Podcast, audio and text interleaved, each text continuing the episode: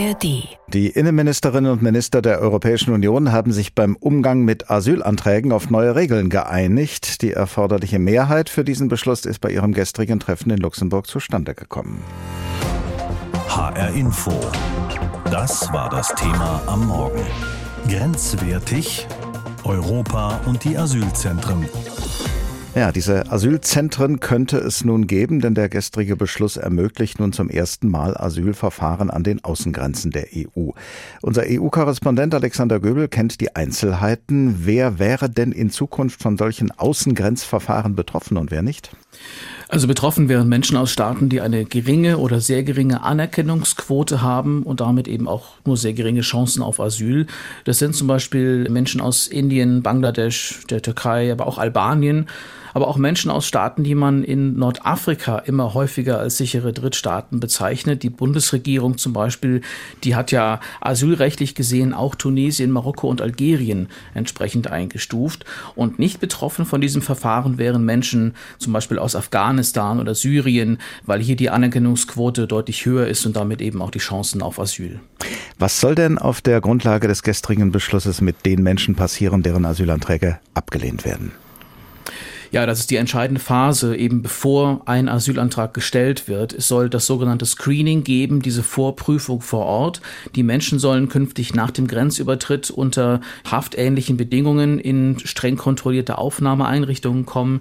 Da würden sie dann im Normalfall innerhalb von zwölf Wochen geprüft werden, ob Antragsteller Chancen auf Asyl haben. Wenn nicht, sollen sie umgehend zurückgeschickt werden. Das muss sich dann in der Praxis zeigen, wie das funktionieren soll. Zum einen beim Stichwort Stichwort humanitäre Standards in diesen Zentren, aber auch wie dann die Rückführung dann gelingen soll. Wie sehr spiegelt dieser gestrige Beschluss der EU-Innenministerinnen und Minister die Position der deutschen Bundesregierung wider? Also ich würde sagen, zu einem großen Teil tun sie das. Die deutsche Innenministerin Nancy Faeser hat ja von einer historischen Entscheidung gesprochen. Gestern Abend äh, es sei nach drei Abstimmungen gelungen, bei der Deutschland dafür gesorgt habe, dass Menschenrechtsstandards eingehalten werden. Und äh, sie hat auf äh, Kritik von Menschenrechtsorganisationen, dass Horst Seehofer, der frühere CSU-Innenminister, ja keine härteren Maßnahmen hätte formulieren können, hat sie gesagt, man habe viel Schlimmeres verhindert. Allerdings, Deutschland hatte sich, wie auch Luxemburg und Portugal zum Beispiel, ja nachdrücklich auch dafür eingesetzt, dass Familien mit Kindern von diesem Grenzverfahren ausgenommen werden. Und äh, um den Durchbruch des Treffens überhaupt zu ermöglichen, musste sie jetzt allerdings dann am Ende akzeptieren, dass es auch Familien treffen könnte. Nancy Faeser hat aber gestern Abend ins Protokoll schreiben lassen, dass Deutschland da weiter dranbleiben will. Ansonsten aber ein Erfolg, so sieht das die Bundesregierung, so sieht das auch übrigens die Außenministerin Annalena Baerbock. Für diesen Beschluss war ja keine Einstimmigkeit erforderlich und tatsächlich gab es Gegenstimmen, nämlich aus Polen Polen und Ungarn. Warum und mit welchen Folgen? Ungarn und Polen, die stören sich vor allem daran, dass es eine Verpflichtung zur Solidarität geben soll. Also zwar keine festen Quoten für die Aufnahme von Geflüchteten, damit hat die EU ja 2015 schlechte Erfahrungen gemacht, aber Länder, die keine Flüchtlinge aufnehmen wollen, die sollen künftig zu Ausgleichszahlungen gezwungen werden. Die Rede ist von 20.000 Euro pro Flüchtling. Ungarn und Polen lehnen das kategorisch ab. Jetzt nicht, weil ein Mensch da also gemessen an Verwaltungs- und sonstigen Kosten jetzt ein Preisschild bekommt, das ist noch eine ganz andere Diskussion aber weil Ungarn und Polen sich wie in der Vergangenheit auch schon gar nicht an Verteilungen beteiligen wollen. Sie wollen das Thema auf jeden Fall beim EU-Gipfel Ende Juni nochmal zur Sprache bringen. Auch das EU-Parlament wird sich ja noch mit dem Beschluss der EU-Innenministerinnen und Minister beschäftigen. Welche Signale kommen aus den Reihen der Abgeordneten? Also sehr enttäuscht bis schockiert sind viele Grüne im Europaparlament. Äh, die Mitgliedstaaten hätten ihren moralischen Kompass verloren, sagt zum Beispiel der grüne Finanzpolitiker Rasmus Andresen. Das Elend an den Außengrenzen würde weiter verschärft, so die Warnung von Erik Marquardt, migrationspolitischer Sprecher der grünen Fraktion. Die Migrationsexpertinnen und Experten der anderen Fraktionen, also zum Beispiel Lena Dupont von der CDU, aber auch Birgit Sippel von der SPD, immerhin Regierungspartei in Deutschland, die finden den Kompromiss gut, dringend dringend nötig im Sinne eines nachhaltigen Asylmanagements und wie ja auch die Innenministerin Faeser sagt, es sei wichtig zum Fortbestand des Schengen-Raums, damit wir weiter offene Binnengrenzen haben.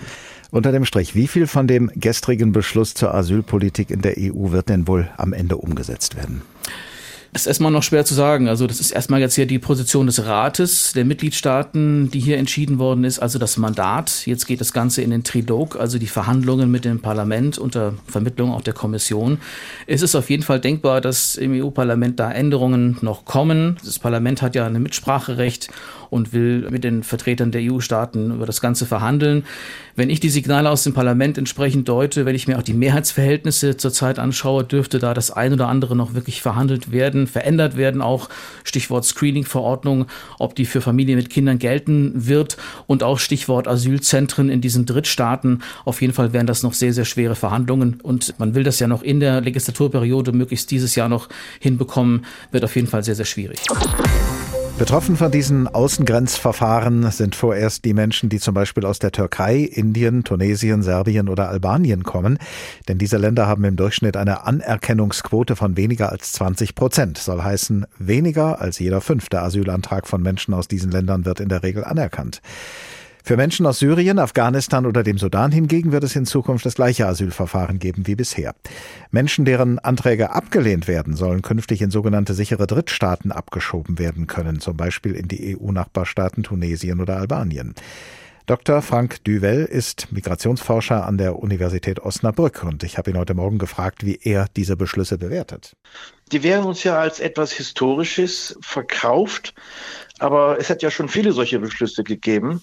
Viele davon sind nicht umgesetzt worden. Insofern bin ich relativ skeptisch, was diesmal aus diesen vollmundigen Ankündigungen wird. Und dann wurde ja auch ganz vieles beschlossen, was wir eigentlich schon haben, aber was ja schon heute nicht funktioniert. Und ich frage mich, ob uns da nicht etwas als Erfolg verkauft wird, von dem man weiß, dass es eigentlich gar nicht funktioniert. Und dann muss man eigentlich auch festhalten, dass das auch ein ganz trauriger Tag ist auf der anderen Seite, weil nämlich Kinderrechte, weil Frauenrechte, weil Familienrechte, weil allgemeine Menschenrechte und äh, auch der Rechtsstaat ja unter die Räder gekommen sind in diesem Fall mit diesen Beschlüssen. Schauen wir uns mal einzelne Aspekte der Beschlüsse an. Zu der Idee, Asylverfahren an den EU-Außengrenzen durchzuführen, gehört ja, wie gesagt, auch die Einrichtung von Asylzentren an den Außengrenzen. Dort würden die Menschen, die einen Asylantrag gestellt haben, untergebracht, bis über ihren Antrag entschieden worden ist. Dieses Konzept ist ja nicht neu, aber ist es aus Ihrer Sicht wenigstens gut durchdacht? Wir können uns angucken, wie das im Moment läuft. Wir haben ja solche ähnlichen Einrichtungen schon. Das sind gefängnisähnliche Lager. Da werden Familien, da werden Kinder, da werden Jugendliche eingesperrt. Es gibt nicht genug zu essen, es gibt nicht genug Bettdecken, es gibt nicht genug Duschen, Toiletten, Hygieneartikel. Das sind ganz schreckliche Bedingungen, die da herrschen. Also die wirklich gegen alle Menschenwürde und Rechte verstoßen. Und das ist in der Tat nicht durchdacht. Und wenn ich jetzt an die Personalsituation denke, es gibt nicht genug Übersetzer in diesen Lagern, es gibt nicht genug Entscheider in diesen Lagern. Wie soll das eigentlich laufen? Darauf gibt es überhaupt keine Antwort. Der gestrige Beschluss der EU-Innenministerinnen und Minister ist gegen die Stimmen von Polen und Ungarn zustande gekommen. Die Regierungen dieser beiden Länder sind zwar auch für eine Verschärfung des Asylrechts, aber sie wollen selbst keine Geflüchteten bei sich aufnehmen und weigern sich, im Ausgleich dafür ein Zwangsgeld zu bezahlen. Heißt das, es gibt allen Beschlüssen zum Trotz im Grunde nach wie vor keine Asylpolitik der Europäischen Union? Das würde ich so sagen, ja, das ist überhaupt nicht neu. Es gibt diese Beschlüsse, diese Beschlüsse werden nicht umgesetzt werden von einigen Staaten oder zum Teil nicht. Und man darf sozusagen skeptisch sein, was den Erfolg äh, anbelangt. Auch der deutschen Bundesregierung wird ja der Vorwurf gemacht, dass sie sich das Leben sehr einfach mache, wenn sie Asylangelegenheiten einfach wegschiebe von Deutschland und sich insgeheim darüber freue, dass Deutschland kein Land mit EU-Außengrenze ist. Ist da was dran aus Ihrer Sicht? Ja und nein. Auf der einen Seite nimmt Deutschland ja schon die größte Zahl von Flüchtlingen in Europa auf. Das muss man anerkennen.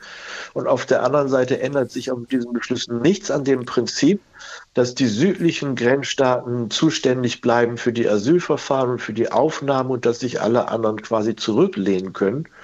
Und dieses sogenannte Solidaritätsprinzip, dass nämlich eine Umverteilung stattfindet, ist ja nicht Erfolg. Es wird keine Umverteilung geben. Wenn Sie, Herr Duvel, die EU-Flüchtlingspolitik so gestalten könnten, wie Sie das für richtig halten, was würden Sie dann machen? Also ein großer Fehler besteht meines Erachtens darin, dass man Asylpolitik und Arbeitsmigrationspolitik strikt getrennt betrachtet. Es ist ja ein Wahnsinn, dass wir auf der einen Seite über Arbeitskräfteknappheit reden, dass wir über Anwerbung reden und dass wir auf der anderen Seite über Rückführung und Inhaftierung von Personen reden, die unerlaubt einreisen. Man könnte das auch zusammendenken. Man könnte bei der Ankunft in Europa auch feststellen, in welches Verfahren so eine Person eigentlich am besten passen würde, nämlich Asylverfahren oder ein Arbeitsmigrationsverfahren und sie dementsprechend umverteilen. Das, was wir jetzt haben, funktioniert schon nicht. Das, was wir in Zukunft haben, funktioniert auch nicht. Also Asyl und Arbeit zusammendenken, das wäre meiner Meinung nach der richtige Weg, als hier einseitig auf so ein repressives Verhalten zu setzen. Asylzentren an den Außengrenzen der EU, um dort schon sehr schnell zu prüfen, wer mit seinem Asylantrag Aussicht auf Erfolg hat und diejenigen, bei denen das nicht der Fall ist, dann auch sehr schnell wieder wegschicken zu können in sogenannte sichere Drittstaaten. Darauf haben sich nun die Innenministerinnen und Minister der EU mit der erforderlichen Mehrheit geeinigt. HR Info das Thema. Diesen Podcast bekommen Sie jeden Werktag in der App der ARD Audiothek. Betroffen von diesen Außengrenzverfahren sind vorerst die Menschen, die zum Beispiel aus der Türkei, Indien, Tunesien, Serbien oder Albanien kommen, denn diese Länder haben im Durchschnitt eine Anerkennungsquote von weniger als 20 Prozent. Soll heißen, weniger als jeder fünfte Asylantrag von Menschen aus diesen Ländern wird in der Regel anerkannt. Wie die Asylzentren aussehen könnten, in denen die Verfahren dieser Menschen in Zukunft bearbeitet würden, das zeigt ein Blick auf die griechischen Inseln, denn dort gibt es bereits sogenannte Closed Controlled Access Centers. Mehr darüber von unserem Korrespondenten Moritz Pompel. Hoher Besuch vor wenigen Tagen auf der Insel Kos im Closed Controlled Access Center, dem geschlossenen Flüchtlingslager. Der Übergangsminister für Migration, Daniel Estras, macht sich ein Bild der Lage. Hier ist die Abteilung für die Minderjährigen, erklärt ihm ein Mitarbeiter. Um bis hierher ins Lager zu gelangen, geht es hinauf in die Berge. Versteckt zwischen den Hügeln taucht ein hoher Zaun mit Stacheldraht auf, der ein Containerdorf umschließt. Wer hinein will, muss durch eine Sicherheitsschleuse ähnlich wie am Flughafen, mit Röntgengerät, Wachpersonal und Kameras. Bewohner müssen eine Chipkarte an einen Laser halten und die Schranke zusätzlich mit einem Fingerscan freigeben. Raus darf man nur von 8 bis 20 Uhr. Drinnen sieht alles wohlgeordnet aus. Container neben Container mit Warmwassermodulen auf den Dächern. Es gibt Gemeinschaftsküchen und Bäder, Spiel- und Sportplätze. Um Konflikte zu vermeiden, sind die Bewohner nach Herkunft sortiert untergebracht. Die EU hat Griechenland mit insgesamt fast 280 Millionen Euro unterstützt. Der Minister, früher Leiter der Internationalen Organisation für Migration in Griechenland, lobt das Camp als vorbildlich. Ich glaube, dieses Aufnahmezentrum ist ein Juwel in Europa. In meiner früheren Position habe ich alle Flüchtlingseinrichtungen in Europa besucht und ich muss sagen, so eine gibt es woanders nicht. Nichtregierungsorganisationen kritisieren den Auftritt von Estras. Die geschäftsführende Regierung hat sich nach der Parlamentswahl Ende Mai gebildet und wird voraussichtlich nur bis Ende Juni nach den Neuwahlen im Amt sein. Jetzt, so der Vorwurf, tue sie der konservativen Nea Demokratia von Kyriakos Mitsotakis einen Gefallen. Die hat die fünf teils schon fertiggestellten geschlossenen Lager auf den Inseln Richtung Türkei selbst immer wieder als große Verbesserung gepriesen. Ex-Migrationsminister Notis Mitaraki. Viel bessere Lebensbedingungen und jeder hat viel mehr Platz und volle Ausstattung. Tatsächlich sind die neuen Lager kein Vergleich mehr zu den alten Zeltstätten. Immer wieder haben NGOs dort von unhaltbaren hygienischen Zuständen gesprochen. Menschen hätten zwischen Ratten und Schlangen gelebt. Aber zumindest einige der Lager waren näher dran an den Städten. Jeder konnte kommen und gehen, wann er wollte. Die neuen Lager sind isoliert. Dadurch sei die Integration schwierig, bemängelt Owen Breu von Ärzte ohne Grenzen auf der Insel Samos. Die meisten hier im Lager haben eh schon eine traumatisierende Geschichte in ihrem Land oder auf der Flucht. Und hier der hohe Zaun mit Stacheldraht, all die Sicherheitsmaßnahmen in diesem unpersönlichen Camp. Das hilft nicht gerade für die ohnehin schon fragilen Menschen. Die Arbeit für NGOs in den Lagern sei sehr schwierig geworden, weil man nur noch schwer hineinkommt. Es wäre gut, sagt Breu, wenn zumindest dieser Kontakt mit den Menschen wieder leichter würde. Und es gibt auch Kritik an der Flüchtlingspolitik insgesamt. Viele Menschen im Lager, sagt Breu, berichten, sie hätten es mehrfach versucht aus der Türkei hierher, aber sie seien von der griechischen Küstenwache abgedrängt oder wieder aufs Meer hinausgebracht worden. Indizien für solche illegalen Pushbacks gibt es viele, Aber die griechischen Behörden und auch die EU-Grenzschutzagentur Frontex sagen, man sei daran nicht beteiligt. Soweit der Bericht unseres Griechenland-Korrespondenten Moritz Pompel. Er hat uns von sogenannten Closed Controlled Access Centers erzählt. Die gibt es auf einigen griechischen Inseln und sie könnten Vorbild sein für die Asylzentren an den EU-Außengrenzen, die es nach dem gestrigen Beschluss der EU-Innenministerinnen und Minister in Zukunft geben kann. Auch die Liste sicherer Drittstaaten haben die Innenministerinnen und Minister erweitert in ihrem Beschluss. Die politischen Parteien in Deutschland reagieren unterschiedlich auf die Einigung. Insbesondere die Grünen tun sich schwer damit. Bundesinnenministerin Nancy Faeser von der SPD hingegen verteidigt die Beschlüsse, berichtet aus Berlin Mario Kubina. Nancy Faeser spricht von einem historischen Beschluss. Im ARD-Interview verweist die Bundesinnenministerin darauf, dass der Einigung mit ihren Kollegen aus den anderen EU-Ländern jahrelange Verhandlungen vorausgegangen seien. Aus Faesers Sicht hat sich Deutschland in wichtigen Punkten durchgesetzt. Wir haben dafür gesorgt, dass beispielsweise die unbegleiteten Minderjährigen nicht in die Außengrenzen verfahren müssen. Wir haben dafür sorgen können, dass es keinerlei ähm, Einschränkungen des Asylverfahrens gibt, sondern dass die rechtlichen Standards alle weiterhin weiterhin gelten. Ein ganz wichtiger Punkt. Das Verfahren an den EU-Außengrenzen wird nach Faesers Worten zwar schnell, aber nicht verkürzt sein. Geplant ist, dass innerhalb von höchstens zwölf Wochen über einen Asylantrag entschieden wird.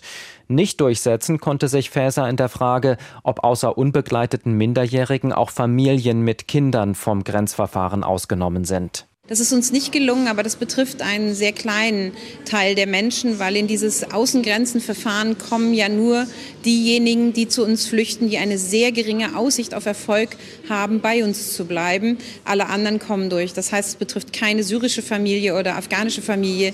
Die kommen wie bislang auch ganz normal direkt zu uns. Familien aus der Türkei oder Tunesien sollen aber in Zukunft gleich an den Außengrenzen ein Asylverfahren durchlaufen. Denn bei Menschen aus diesen Ländern werden im Schnitt weniger als ein Fünftel der Anträge anerkannt. Und für solche Fälle ist das Grenzverfahren gedacht. In der Ampelkoalition ist der Asylkompromiss umstritten. Gerade bei den Grünen hat er Diskussionen ausgelöst. Die Doppelspitze der Partei ist gespalten. Omid Nuripur nennt den Asylkompromiss auf Twitter einen notwendigen Schritt. Ricarda Lang findet, Deutschland hätte nicht zustimmen dürfen. Unterstützung bekommt die SPD-Innenministerin vom liberalen Koalitionspartner. Justizminister Marco Buschmann sieht in der Einigung einen historischen Durchbruch. Der FDP-Politiker hofft auf eine Entlastung von Städten und Gemeinden in Deutschland. Auch die Unionsfraktion im Bundestag begrüßt die EU-Einigung. Die CDU-Abgeordnete Serap Güler schreibt auf Twitter, es sei richtig, dass die Mehrheit der Mitgliedsländer den Vorschlägen der Europäischen Kommission zugestimmt hat. Der Migrationsforscher Frank Düvel bewertet die Ergebnisse des Ministertreffens im Interview mit HR Info zurückhaltender. Die werden uns ja als etwas Historisches äh, verkauft, aber es hat ja schon viele solche Beschlüsse gegeben. Viele davon sind nicht umgesetzt worden. Insofern bin ich relativ skeptisch, was diesmal aus diesen vollmundigen Ankündigungen wird. Und aus Sicht von Menschenrechtsorganisationen wird mit den Prüfverfahren an den Außengrenzen das Asylrecht ausgehöhlt. Das macht Karl Kopp von Pro Asyl im ZDF-Interview deutlich. Das ist tragisch und ist ein historischer Fehler. So sieht es auch die Linke. Parteichefin Janine Wissler spricht von einem Angriff auf die Menschenrechte. HR Info. Das Thema. Wer es hört, hat mehr zu sagen.